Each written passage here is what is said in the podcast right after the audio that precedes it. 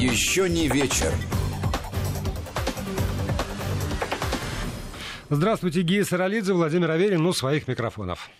Здравствуйте, друзья. И, надеюсь, вы у радиоприемников и готовы вмешиваться в процесс сегодняшней программы. Очень активно с помощью WhatsApp и Viber. Сюда можно писать э, с на номер 8 903 176 363, 8 903 170 63 63. Либо э, платные смс на короткий номер 5533, слово «Вести» в начале текста, чтобы точно сюда к нам в студию пришло. Ну и э, там, как, как обычно, любые комментарии, вопросы, предложения по темам допускаются и даже приветствуются. Ну, а мы начнем с, с последних вот э, событий. Этот 18-летний э, мальчик, уроженец Нижнего Новгорода, расстрелявший людей. Да, расстрелявший людей. Напомню, что начал этот расстрел с расстрела бабушки родной. Вот, потом стрелял по остановки. Насколько я понимаю, что вот из последних сообщений, которые э, доступны, что он в том числе и на остановке были его родственники. Э, то есть стрельба велась скорее не по автобусу, как сначала сообщили многие информационные агентства, а все пострадавшие люди, которые попали вот в зону обстрела, это люди, которые стояли на остановке. Вот, в том числе родственники этого вот 18-летнего человека. Ну, из э, тоже судить сейчас, пока с ним э, его не поймали, с ним никто не разговаривал, довольно сложно, но э, то, что по, по родственникам, прежде всего, он открыл стрельбу, наверное, отталкивает на мысли о каком-то конфликте внутрисемейном. Другое дело, что какой способ он выбрал для решения этого конфликта. И тут было сообщение еще от Росгвардии по поводу того, что он на законных основаниях, собственно, владел Э, ну, одним, по крайней мере, ружьем гладкоствольным, потому что э, у него там, э, как это, официальное разрешение на ружье было выдано еще, по-моему, весной этого года. Ну да, у нас, в принципе, по достижению 18 лет можно получать оружие охотничьи, во всяком случае. То есть ты получаешь э, охот, охотничий билет э, и на этом основании покупаешь оружие. Другое дело, что, ну, насколько я знаю, а я общался с э, очень много и часто, когда вел на лесных форумах э, площадку охота, что, в общем, это не, не так просто, как меня убеждали, получить э, охотничий билет. Надо знать охот, охот минимум, так называемый. Это не только э, там Э, обращения с оружием. Да? В общем, в принципе, можно научить обращаться с оружием охотничьим и в более раннем возрасте. И это случалось. И это я сам видел, когда снимал э, да, там, фильмы документальные об охотниках. Вот, э, дети там 12-13 лет там, владеют вполне себе оружием охотничьим. Но для охот минимума надо, для того, чтобы его сдать, нужно знать еще и там животных, их повадки, их а, определять, какие птицы, а краснокнижные они или нет, можно по ним стрелять или нет и так далее.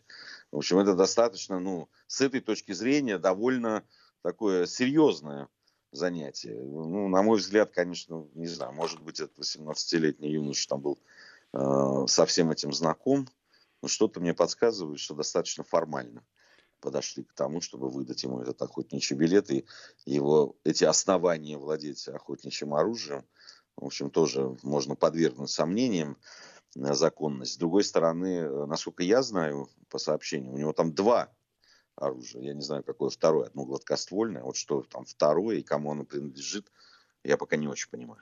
Но, с другой стороны, вот э, э, вопрос еще о Э, этой самой психологической или психиатрической экспертизе, потому что э, требуется она для самых разных, э, по-моему, вещей, и, и, и для оружия, и, э, и для того, чтобы права получить. Но, собственно, все же знают, что э, все это превращается действительно в формальность. Надо получить справку о том, что ты не состоишь на учете. И, и не, более, не более того. А э, там, в очередной раз, конечно, первая мысль, которая возникает, что мальчик там, с неуравновешенной психикой, нормальный человек так реагировать не будет. Может быть, если бы там профессиональный психолог или психотерапевт с ним беседовал, была проведена какая-то экспертиза, то, может быть, ему бы и не дали. А так, да, формально он не стоит нигде на учете, получи справку, ну а дальше вот действительно все, все формальные, все галочки поставлены, здесь не состоит, здесь не состоит, пожалуйста, бери охоться, например. Ну да, ну ты же понимаешь, что тоже 18 лет у людей там э, психика весьма подвижная, и там он сегодня может, может вполне себе пройти там все эти тесты и так далее, а, завтра у него там вот случится такой там какой-то нервный срыв. Слушай, мы знаем, как э, иногда с оружием люди, которые э, проходят ну, или должны проходить весьма серьезные исследования на этот счет, да, там, правоохранительных органах, там, или в армии, или еще в каких-то, да, таких подобных там, э, структурах, э, как люди там применяют табельное оружие и так далее. Там, вспомнить только эти массовые расстрелы, которые были, э, и которые там, там учиняли да, там, работники весьма ответственные и не последние, там, какие-нибудь МВД там, и так далее. Но потом вот ничем, кроме как, что у человека там что-то с головой случилось, это объяснить нельзя. Между тем, он там месяца 3-4 назад проходил углубленное, как нам говорили, там исследование. Ну вот, а тут 18-летний, да, там человек, у которого доступ имеется к оружию, да еще не к одному, да еще и на законных основаниях, понимаешь? Ну, тут только разводишь руками, честно говоря. Ну, с другой стороны, я тоже понимаю, что невозможно э, предусмотреть там все, все случаи. А, наверное, там действительно какая-то страшная драма в семье, которая вот таким вот образом вылилась в трагедию. Но э, все равно чертовски жалко тех людей, которые в итоге пострадали, ну, погибли. Здесь, Володь, не зная там подробностей, понятно, что об этом здесь мы можем говорить о том, насколько должно быть доступно или недоступно это э, оружие и так далее. Да, это вот в ту э, в тот э, дискуссию вечную, на мой взгляд. Там, по-моему, даже проценты не меняются со временем. Да, кто за э, разрешение на ношение там оружия, да, да, да. владение, кто, кто выступает за то, чтобы там облегчить это, кто-то наоборот э, как можно жестче это регулировать. Это вот этот вечный вопрос. Там даже проценты не меняются, по-моему, да, вот э, тех людей, которые по соцопросам, которые за или кто против. И это можно бесконечно об этом дискутировать. Э, понимаешь, но каждый раз э, ты сталкиваешься с разными проявлениями. Мы в свое время, ты знаешь, снимали вот э, документальный фильм Тува, да, там о людях, которые живут там в условиях, да, там очень близким к природе, так скажем. Вот там был сюжет о староверах э, которые живут в Туве, в достаточно отдаленных районах и так далее. Там вот главный герой этого сюжета, э, старовер, э, он там с 15 лет уже в тайгу на охоту, на это водит, ну, ходит со своим сыном, который, понятно, ходит с ружьем, потому что, ну, по-другому нельзя, они себе другого не представляют. И там по, им, по большому счету, все равно, там, насколько разрешено носить это оружие или не разрешено, по закону, не по закону. Ну, да, вот этот мальчишка, он ходит и э, вполне себе с ним обращается, и, и психика у него такая устойчивая, ничего и, и, да, и, и они, когда если им скажут, нет, вы знаете, вам нужно вот пройти сначала, потом это сделать, они сильно удивятся. Но для них это образ жизни. Это же, совершенно там... верно, совершенно верно. Я, я не знаю, какие условия были, понимаешь, там э, пока вот... Не извините, я прерву, потому что вот, вот бабушка, про которую сообщали, что ее увезли в реанимацию, все-таки умерла. Вот ну, только что пришло. Э, ну, то есть еще одна жертва. Да. Нет, ну вообще страш, страшная там, трагедия, понятно. И вопросов много возникает, как всегда. С другой стороны, понимаешь, вот все эти трагедии, они имеют э, очень э, да, да, свою специфику. И, и чем больше начинаешь там погружаться, первое впечатление да, того, что произошло, и потом, когда ты уже узнаешь те детали, которые там, со временем приходят, они очень сильно разнятся очень часто. Ну, поэтому, наверное, не будем с тобой сейчас додумывать, до, там, что, что это могло так этого парня толкнуть на такой шаг, и вообще, почему это все случилось. Подождем все-таки какой-то информации, но надеюсь, что э, эти а, многочисленные сотрудники правоохранительных органов, которые его разыскивают и пытаются задержать, смогут с этим справиться все-таки. Потому что Понятно. Я в этом не я в этом не сомневаюсь абсолютно. Я думаю, что это время это ну время там э, на часы идет. Э, он будет задержан. Я просто уверен в этом, зная немножко специфику такого повода, э, так, такого рода поисков там и как это все делается, тем более учитывая, что это 18-летний там мальчишка, думаю, что это довольно быстро решится все. И еще одна тема, про которую сегодня вечером э, стали активно говорить. Председатель Совета матерей Татьяна Буцкая заявила во всеуслышание о необходимости ввести в России налог на бездетность. Я по РИА Новости ее процитирую. Мы говорим о тех, кто сознательно отказывается от решения родить ребенка, не любят, пусть платят налоги и не любят дальше. Либо любит детей и рожает, либо не любит и платит за то, что не любит. А, вот. И подчеркнула, что налог должен касаться как женщин, так и мужчин репродуктивного возраста. А людей, которые не могут иметь детей по медицинским показаниям, налог касаться не должен.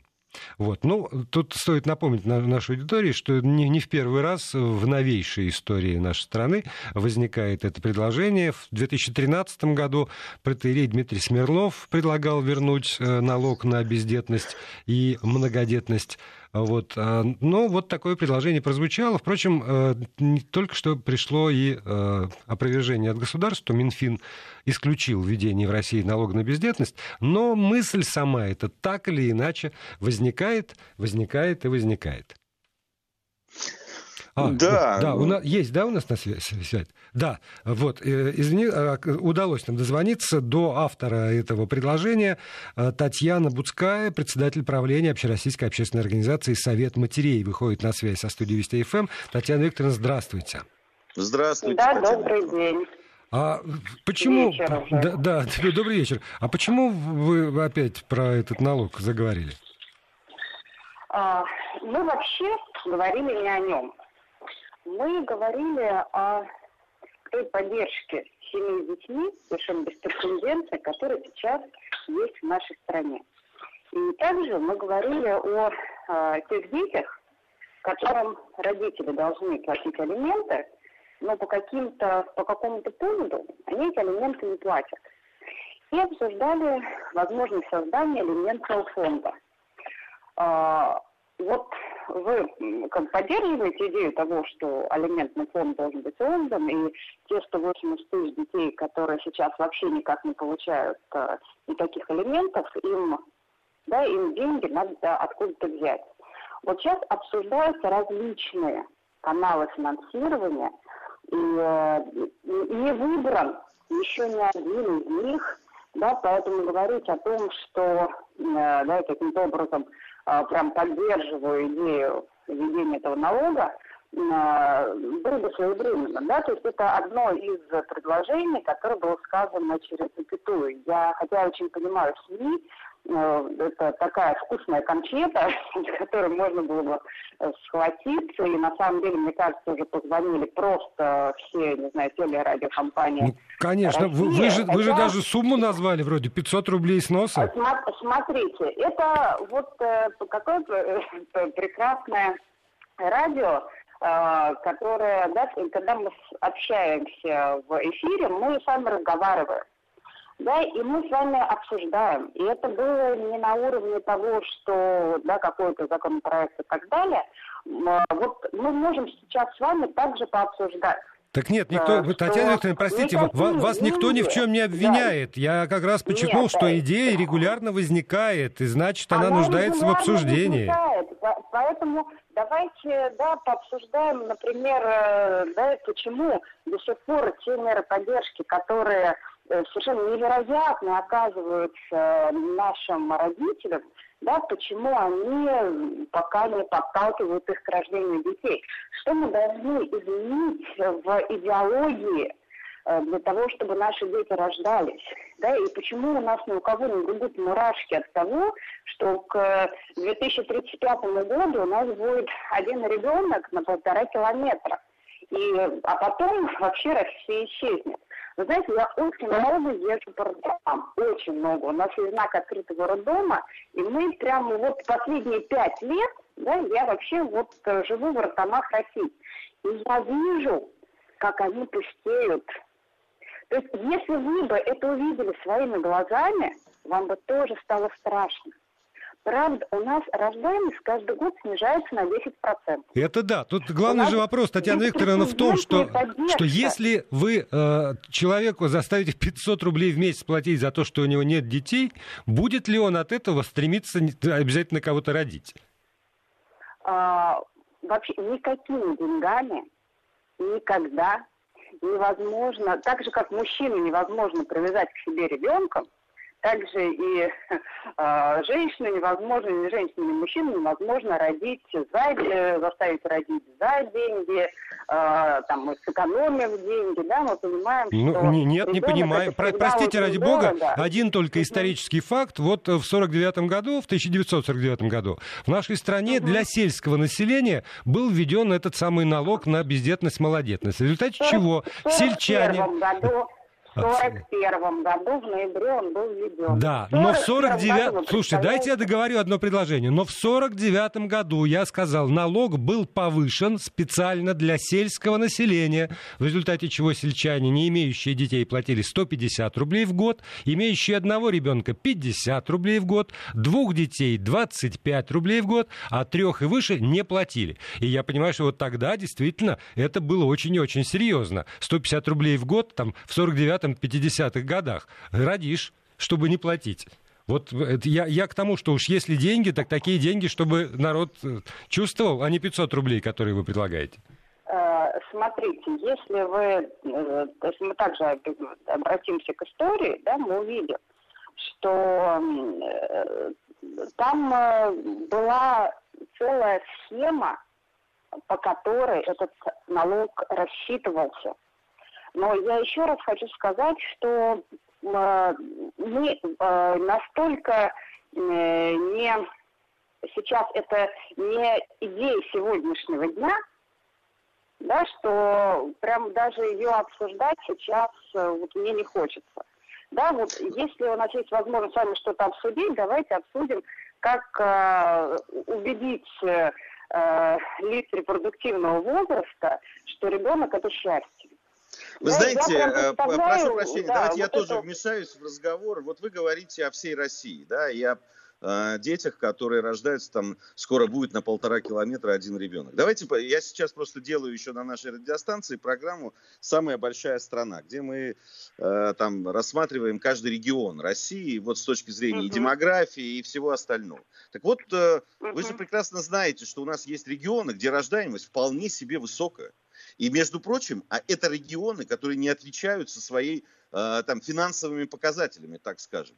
Там действуют это, это регионы там, Северного Кавказа, это правильно, очень высокая, рожда... Э, очень высокая рождаемость, допустим, в Туве, который считается вообще один из самых э, да, там, с финансовой точки зрения отстающих регионов. То есть здесь вот этой э, э параллели между финансовым благополучием и рождаемостью детей нет. И, и мы прекрасно с вами понимаем, что прежде всего это лежит в области да, там, каких-то ценностей а не, конечно, а не денег конечно. и, и, и не этого. Это, это, же, ну, это же очевидно совершенно. Очевидно, конечно. Я, я совершенно с вами согласна, что вот, ну, вы просто повторили сейчас мои слова. Да, но извините, но вы же начали с того, что надо наполнить фонд э, алиментный. То есть, если те, у кого вы... есть дети, но не платят алименты, не платят алименты, то тогда должны скинуться те, кто в силу разных обстоятельств не имеет детей, и из этих денег заплатить алименты. Или я неправильно понял а, на изначальный посыл? Смотрите, а, вот да, чтобы тоже мы друг друга поняли правильно.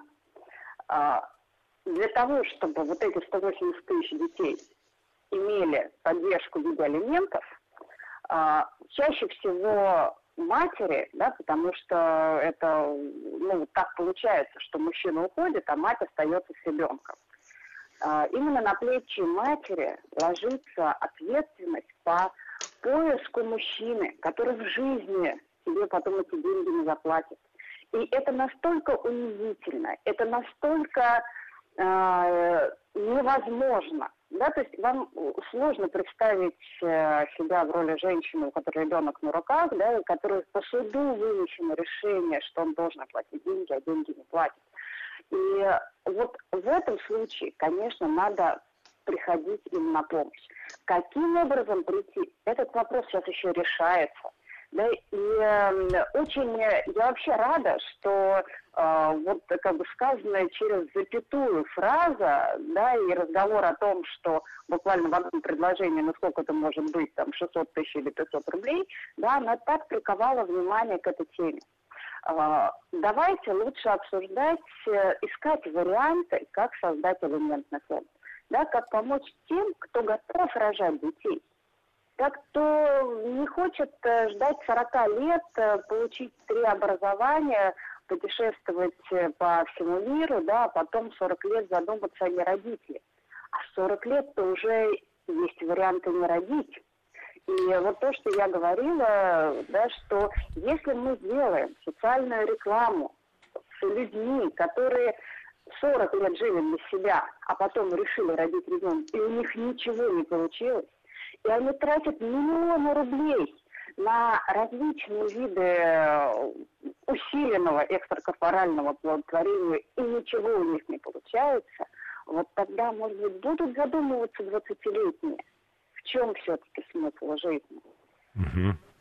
Давайте. Очень, очень хотелось бы, чтобы те, кто хотят родить э, детей, делали это осознанно все-таки, э, да, да а, и, и, и, и понимали, что э, дети это не просто, да, там рождение, это символ их любви, там и соединение двух сердце, сердец, а это дети, которым требуется э, там поддержка финансовая, ду, ду, ду, там духовная, социальная и так да, далее. И что да, нельзя да. положить ребенка в шкаф и полгода да. никому да. не показывать, доведя до, до да. истощения, да.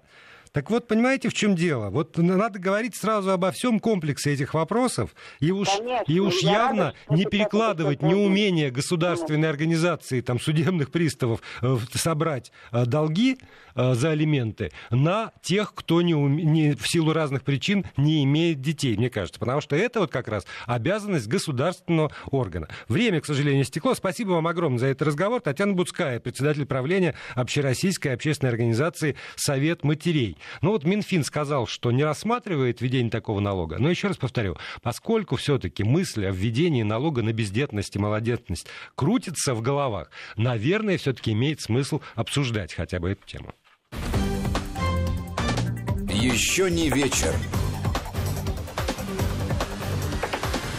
Продолжаем программу. Гей Саралидзе, Владимир Аверин здесь в студии. Вы у приемников, им можно сюда писать, и вы пишете. Спасибо большое, очень активно. Э, не все можно читать из того, что вы пишете, ну, в смысле вслух. Э, но мысль мне нравится. 8 903 176 363 в WhatsApp и Viber, 8 903 170 63 63, либо смски платные на короткий номер 5533, слово «Вести» в начале текста. Знаешь, Гей, чтобы завершить вот эту вот тему из э, Э, этого самого, из истории налога на бездетность, ну, то есть там 6% э, заработка, это, конечно, а?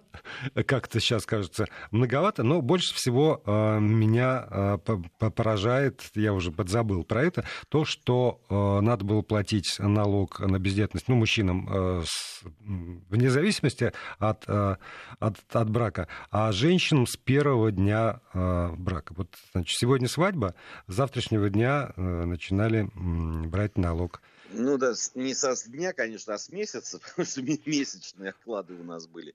Но это действительно было.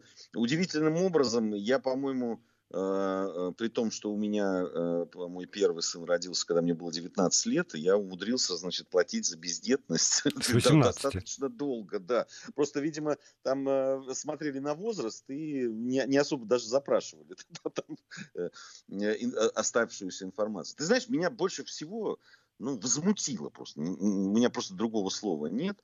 Это а, что вот этот э, налог должен, значит, э, э, пополнять некий вот этот фонд, который там должен формироваться. Алиментный для, фонд, да. Алименты, да, да, на, на алименты. Ну, это, понимаешь, вот просто воз, у меня воз, вызывает возмущение Чего? невероятное. Я тебе объясню почему. А, потому что а, а, есть люди, да, которые принимают решение родить ребенка. Там, мужчина и женщина. Да, женщина осталась с ребенком. Допустим, у них что-то не сложилось и так далее. Но ты принял это решение, и это твоя ответственность, да, этот ребенок. Но это так, это в любом обществе. Это.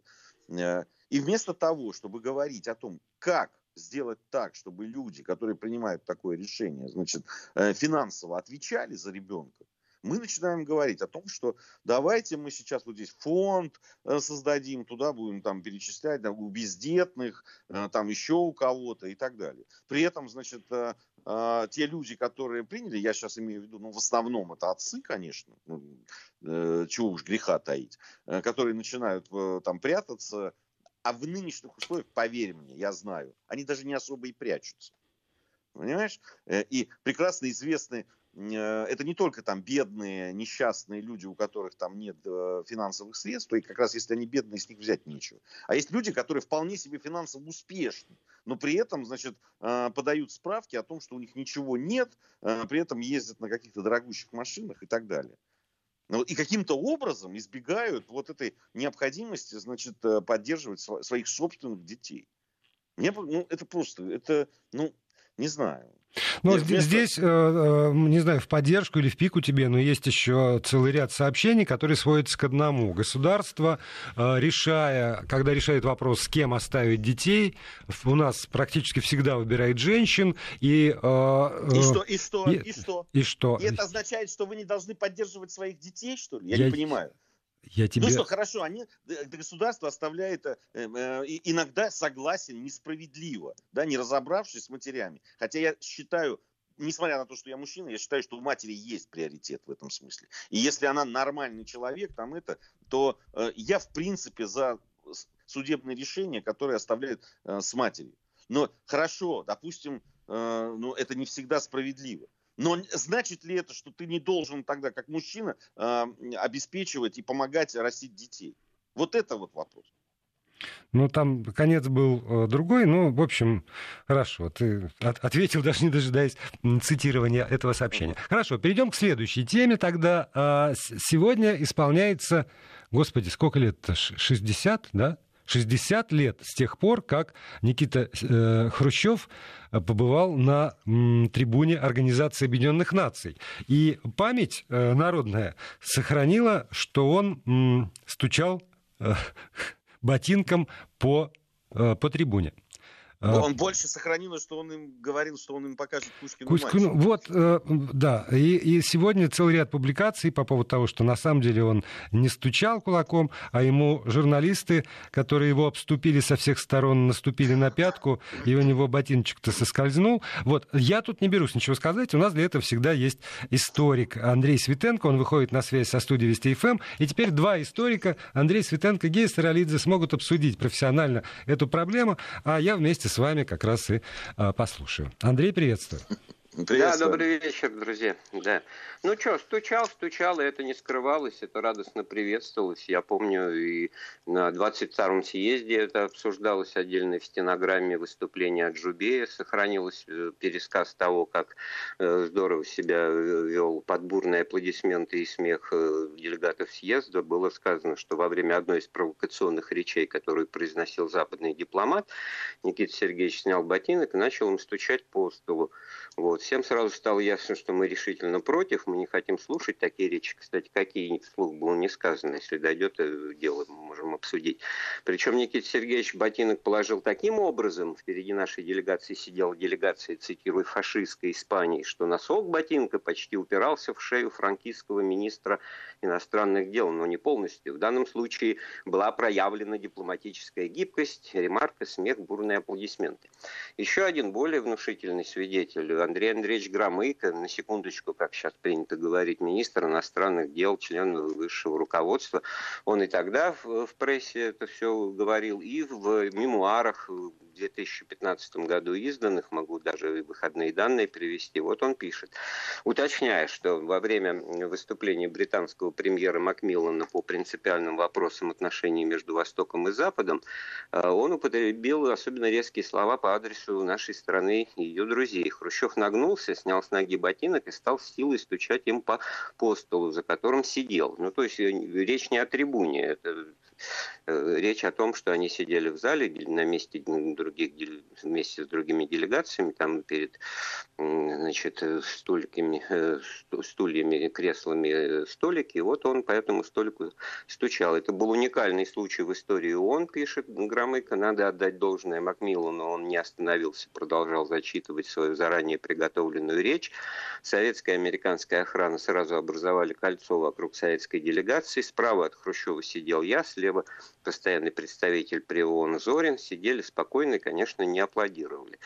Ну вот э, в этом смысле, конечно, вот в любом другом разговоре мы от Хрущева камня на камне не оставим. И Крым отдал украинцам, и кукурузу сеял на Северном полюсе, и Новочеркасск разбомбил, и ботинком стучал по трибуне, не по трибуне. И вообще это совершенно в стиле э, Никиты Сергеевича поведения. Он был истеричный, он был несговорчивый. Что из него строить английского лорда? Вот сейчас конъюнктурная такая, наверное, волна, что мы не гопники, и поэтому, значит, Никита Сергеевич вел себя безукоризненно. Это все а та же англичанка гадит по форме и по существу. Не, не, англи, не англичанка, потому что вот я читаю «Комсомольскую правду», а у них а, большое интервью с историком и писателем Александром Мясниковым, кажется, из, из Санкт-Петербурга, и он утверждает, что, например, вот это все выдумка «Нью-Йорк Таймс». А, статья была, что он там размахивал своим ботинком и стучал им по столу. А потом даже фотографии и видео подделали, все фальсификация. А почему? Потому что он, э, Хрущев, как утверждает историк, и с ним вместе газета, не носил ботинки. Он на заседании Генассамблеи был фактически, я цитирую, фактически был в сандалиях. А э, на, э, этом, на фотографии фигурирует туфля.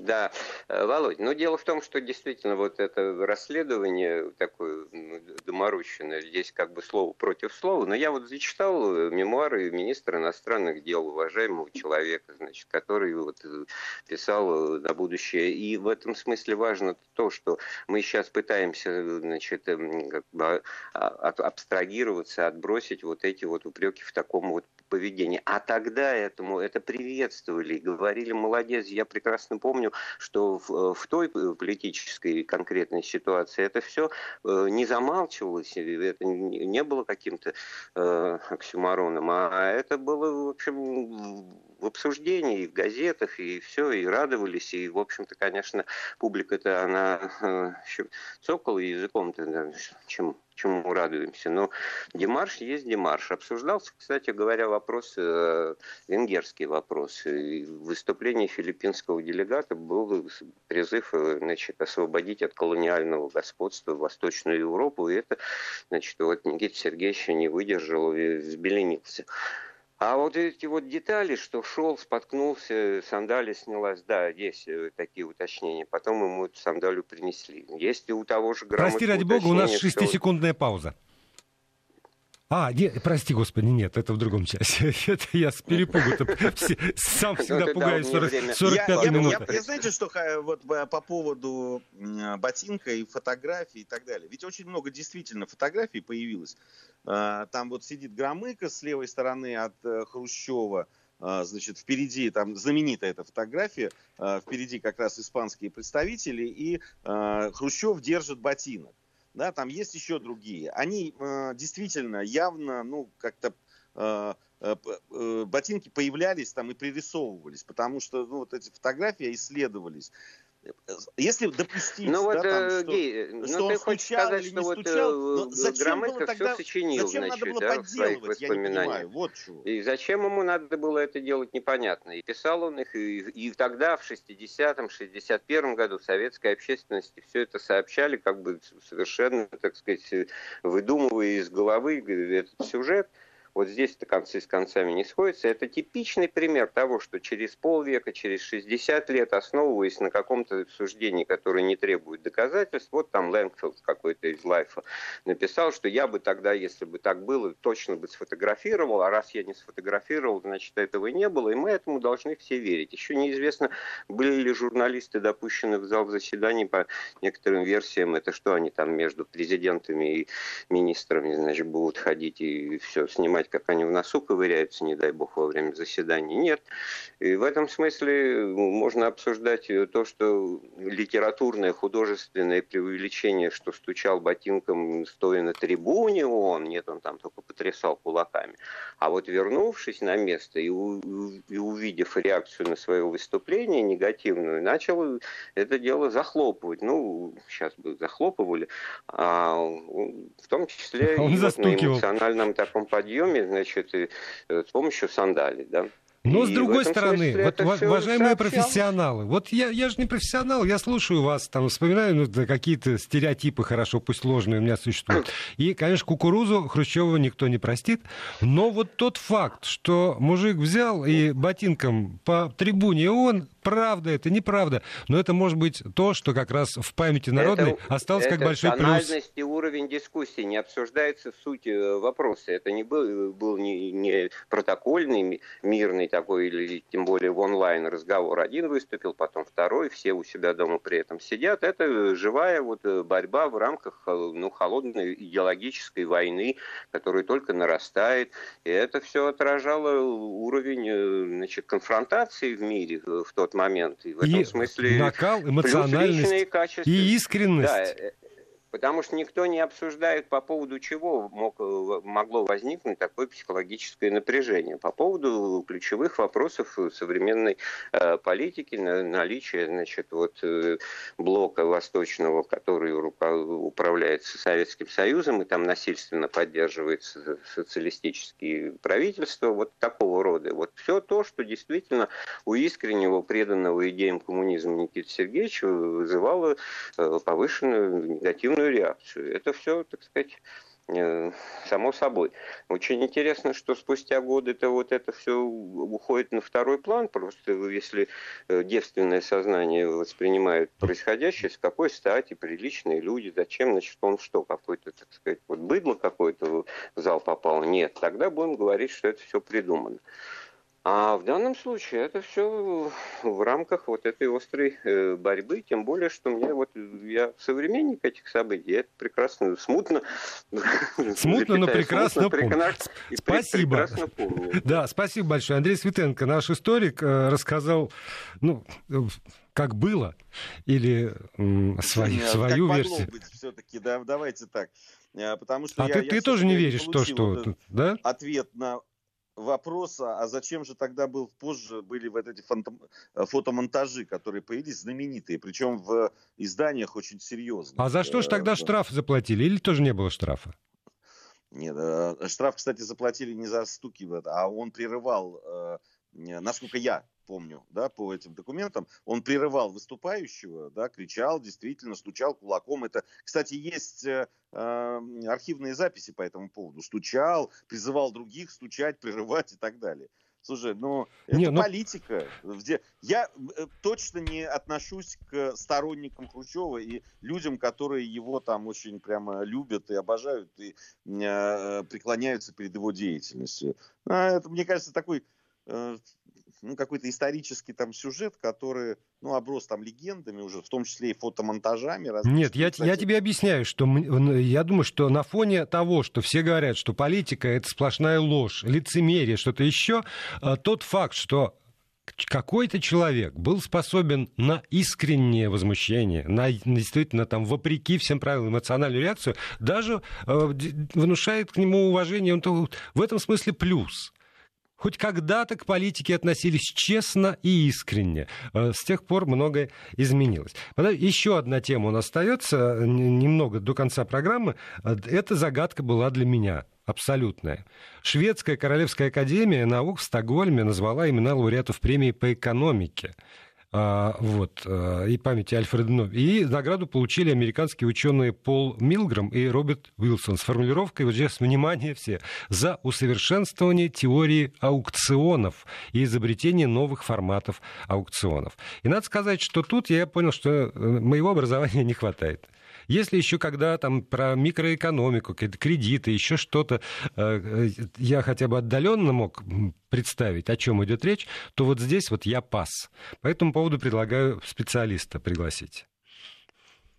И у нас на связь выходит профессор Российской Академии Народного Хозяйства и Госслужбы при президенте э, Константин Корищенко. Константин Николаевич, здравствуйте. Здравствуйте. Здравствуйте. Ну, вот, правда, можно таким, как я, я на, на, на пальцах, что называется, объяснить, э, причем здесь Нобелевская премия и изобретение новых форматов аукционов? Потому что ну, у меня все равно перед глазами э, там, э, сцена из 12 стульев в основном, когда я слышу аукцион. Ну, это совершенно нормально. Другое дело, что э, экономика начинается с макроэкономика, да и в общем микроэкономика, с обсуждения того, что экономикой управляет рынок, рынок это способ предложения, способ предложения это способ определения справедливой цены и э, максимального объема, который можно продать по этой цене. Так вот, э, как показывает опыт и экономического развития, и особенно в последние годы, наиболее комфортной, наиболее эффективной формой являются аукционы, различные их виды. Мы сейчас знаем огромное количество электронных аукционов мы видим, что в Москве сейчас квартиры продаются на аукционах. Самый большой рынок Российской Федерации, рынок госзаказа, работает исключительно в аукционной форме в той или, в той или ином виде. Там есть другие виды, но в основном это аукционная форма. И самый главный рынок – это финансовый рынок, то есть все биржи, э, финансовые институты э, торгуют тоже на основании так называемого двойного встречного аукциона. То есть на самом деле технология торговли различного рода активами – в виде аукциона это нас доминирующая форма в сегодняшнем финансовом рынке. И дальше она будет еще более важной. Если мы говорим, что такое аукционы и зачем аукционы. Теперь почему за это надо давать Нобелевскую премию. На самом деле, а, после того, как у нас а, появились такие новомодные термины, как криптовалюта и блокчейн, а, мир торговли различного рода финансовыми инструментами претерпевает ну, в каком-то смысле революцию. То есть, если раньше нужно было, как мы вот видели биржи, что все люди собрались в одном месте, кто-то кричал, продан за одну цену, кто-то кричал за другую, то теперь все изменилось, это делается в электронной форме. Более того, это делается в так называемой распределенной сети в блокчейне. И вот здесь вот торговля в аукционной форме становится сложной математической задачей. И вот тот вклад, который уважаемые профессоры внесли еще в 70-е и 80-е годы в эту теорию, сегодня оказался крайне востребованным. А, то, то есть я правильно понимаю, что они как в какой-то степени предугадали, да, или предвосхитили вот эти возможности, которые дадут вот э, новые технологии? Я просто вот эту связь они, хочу понять. Они исследовали влияние э, поведения участников аукционов на последующую цену. На самом деле на рынке Э, если брать теоретическую часть э, рыночных отношений, главной задачей является выявление справедливой рыночной цены. И аукцион ну, по сути, чуть ли не самая идеальная форма для того, чтобы эту задачу решить. Если переводить это на математический язык, то вот они решали вот эту математическую задачу в различных формах, в различных вариантах проведения аукциона, в различных психологических моделей поведения участников. Слушайте, у нас Если... в, в каждом регионе знают, как, как это делается. Надо э, не допустить к участию никого, кроме двух компаний, которые еще и связаны между собой, э, и тогда понятно, какая будет справедливая цена на, на нижнем пороге. Ну, это наш российский путь. Мы же всегда, так сказать, За это не дадут э, Нобель, Нобелевку? Родиной слонов. За это скорее вот. срок. А, вот. а если говорить серьезно, то э, вот если мы посмотрим то, что сейчас происходит в интернете, если мы посмотрим то, каким образом продаются различного рода товары, услуги и так далее, то я думаю, что не пройдет и там пяти лет, как, как мы будем по жизни приобретая что-нибудь или продавая что-нибудь, участвовать в огромном количестве аукционов. И то, как эти аукционы будут организованы, будет являться основой вот, технологического дальнейшего продвижения. Ну, простой пример. Э, менее чем месяц назад был принят закон о маркетплейсе. На самом деле это э, тот механизм, который позволит э, большое количество разнообразных финансовых продуктов продавать через маркетплейс в формате вот этих вот пресловутых аукционов. Тогда и у нас на родине должны поставить памятник этим героям а не только, не только выдать им Нобелевскую премию. Спасибо большое. Профессор Российской Академии Народного Хозяйства и Госслужбы при президенте России Константин Корищенко просветил нас всех. Ну, теперь действительно стало более-менее понятно. Потому что, я говорю, Гея, когда я это прочитал, вот вообще никаких ассоциаций у меня Нет, не ты, возникло. Ты, ты, ты знаешь, я, я внимательно читал, тоже готовился к программе, встретил сегодня эту новость, э, внимательно. Сначала тоже ничего не понял, а но потом вот это вот э, то, что в 70-е годы, ведь они достаточно такие почтенные люди, одному за 70, другому за 80, если я не ошибаюсь, и вдруг, и вдруг э, блокчейны там и так далее. Я думаю, надо же, какие люди прозорливые, что они... Но самое интересное, вот это то, что а, там говорилось о том, что аукционы, с одной стороны, это вроде бы как путь к тому, чтобы э, получать за, ну, за, 10 за секунд. Нечто, да, правильные там объяснимые деньги, на самом деле это не совсем так. И вообще, как, как говорили в одной мудрой книге, все не так, как кажется. Вот, собственно, об этом каждый вечер мы, Гей Саралидзе, Владимир Аверин, вместе с вами и рассуждаем. Спасибо.